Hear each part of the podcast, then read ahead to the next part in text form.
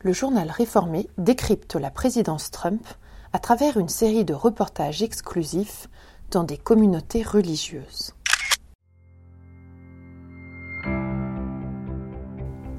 Épisode 4 À Philadelphie, la renaissance d'un christianisme social.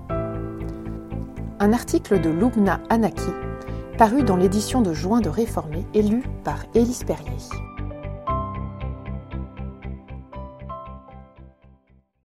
Normalement, pour Pâques, pour la fête des mères, on aurait organisé des jeux, des distributions de cadeaux et partagé un grand repas entre tous les voisins. Au téléphone, Castod Pearson raconte comment l'arrivée du coronavirus a perturbé la vie du quartier de Kensington à Philadelphie. Ici, tout se fait en communauté et tout le monde s'entraide. Kensington est l'un des quartiers les plus pauvres de la ville. Certains l'appellent la mauvaise terre. Mais ceux qui y vivent parlent de famille. Simple Way, la voix simple, c'est la communauté fondée il y a 25 ans par Shane Claiborne, prêcheur évangélique. Le quartier a été sévèrement touché par la crise économique.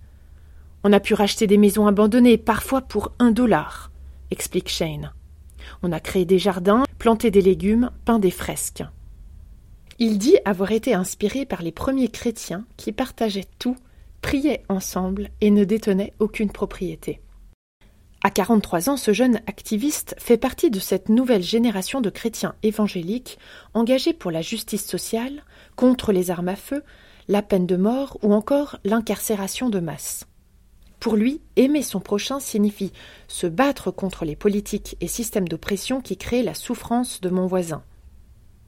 Des convictions loin de celles des évangéliques conservateurs qui tiennent les devants de la scène aux États-Unis. À l'origine, évangélique veut dire celui qui proclame l'Évangile, la bonne nouvelle, rappelle Shane. De l'idée que Jésus a apporté la bonne nouvelle aux pauvres. Mais aujourd'hui, quand on entend le mot évangélique, on pense plutôt à de mauvaises nouvelles, surtout pour les pauvres, ajoute-t-il en riant de bon cœur. Il dit regretter que les évangéliques conservateurs se soient attribués cette étiquette. J'ai l'impression qu'aujourd'hui certains chrétiens sont plus fidèles au parti républicain qu'ils ne le sont envers le message de Jésus. Ayant grandi lui-même dans cette fameuse Bible Belt, groupe d'États conservateurs du Sud, où le président Trump bénéficie d'un grand soutien, Shane dit ne pas comprendre que 77% des évangéliques déclarent voter pour lui. Il va jusqu'à dire que l'évangélisme a été colonisé par un groupe d'hommes blancs et riches qui en ont fait un outil politique.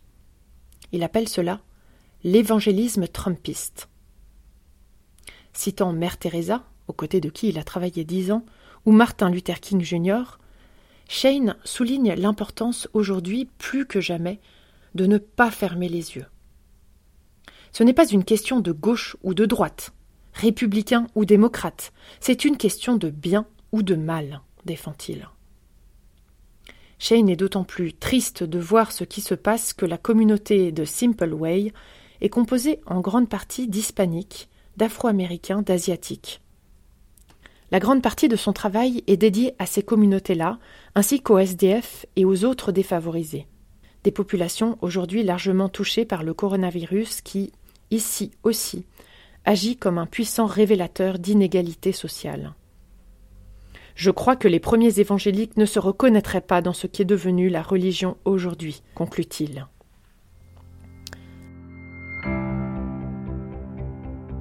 Un article de Lubna Anaki, produit par le journal Réformé.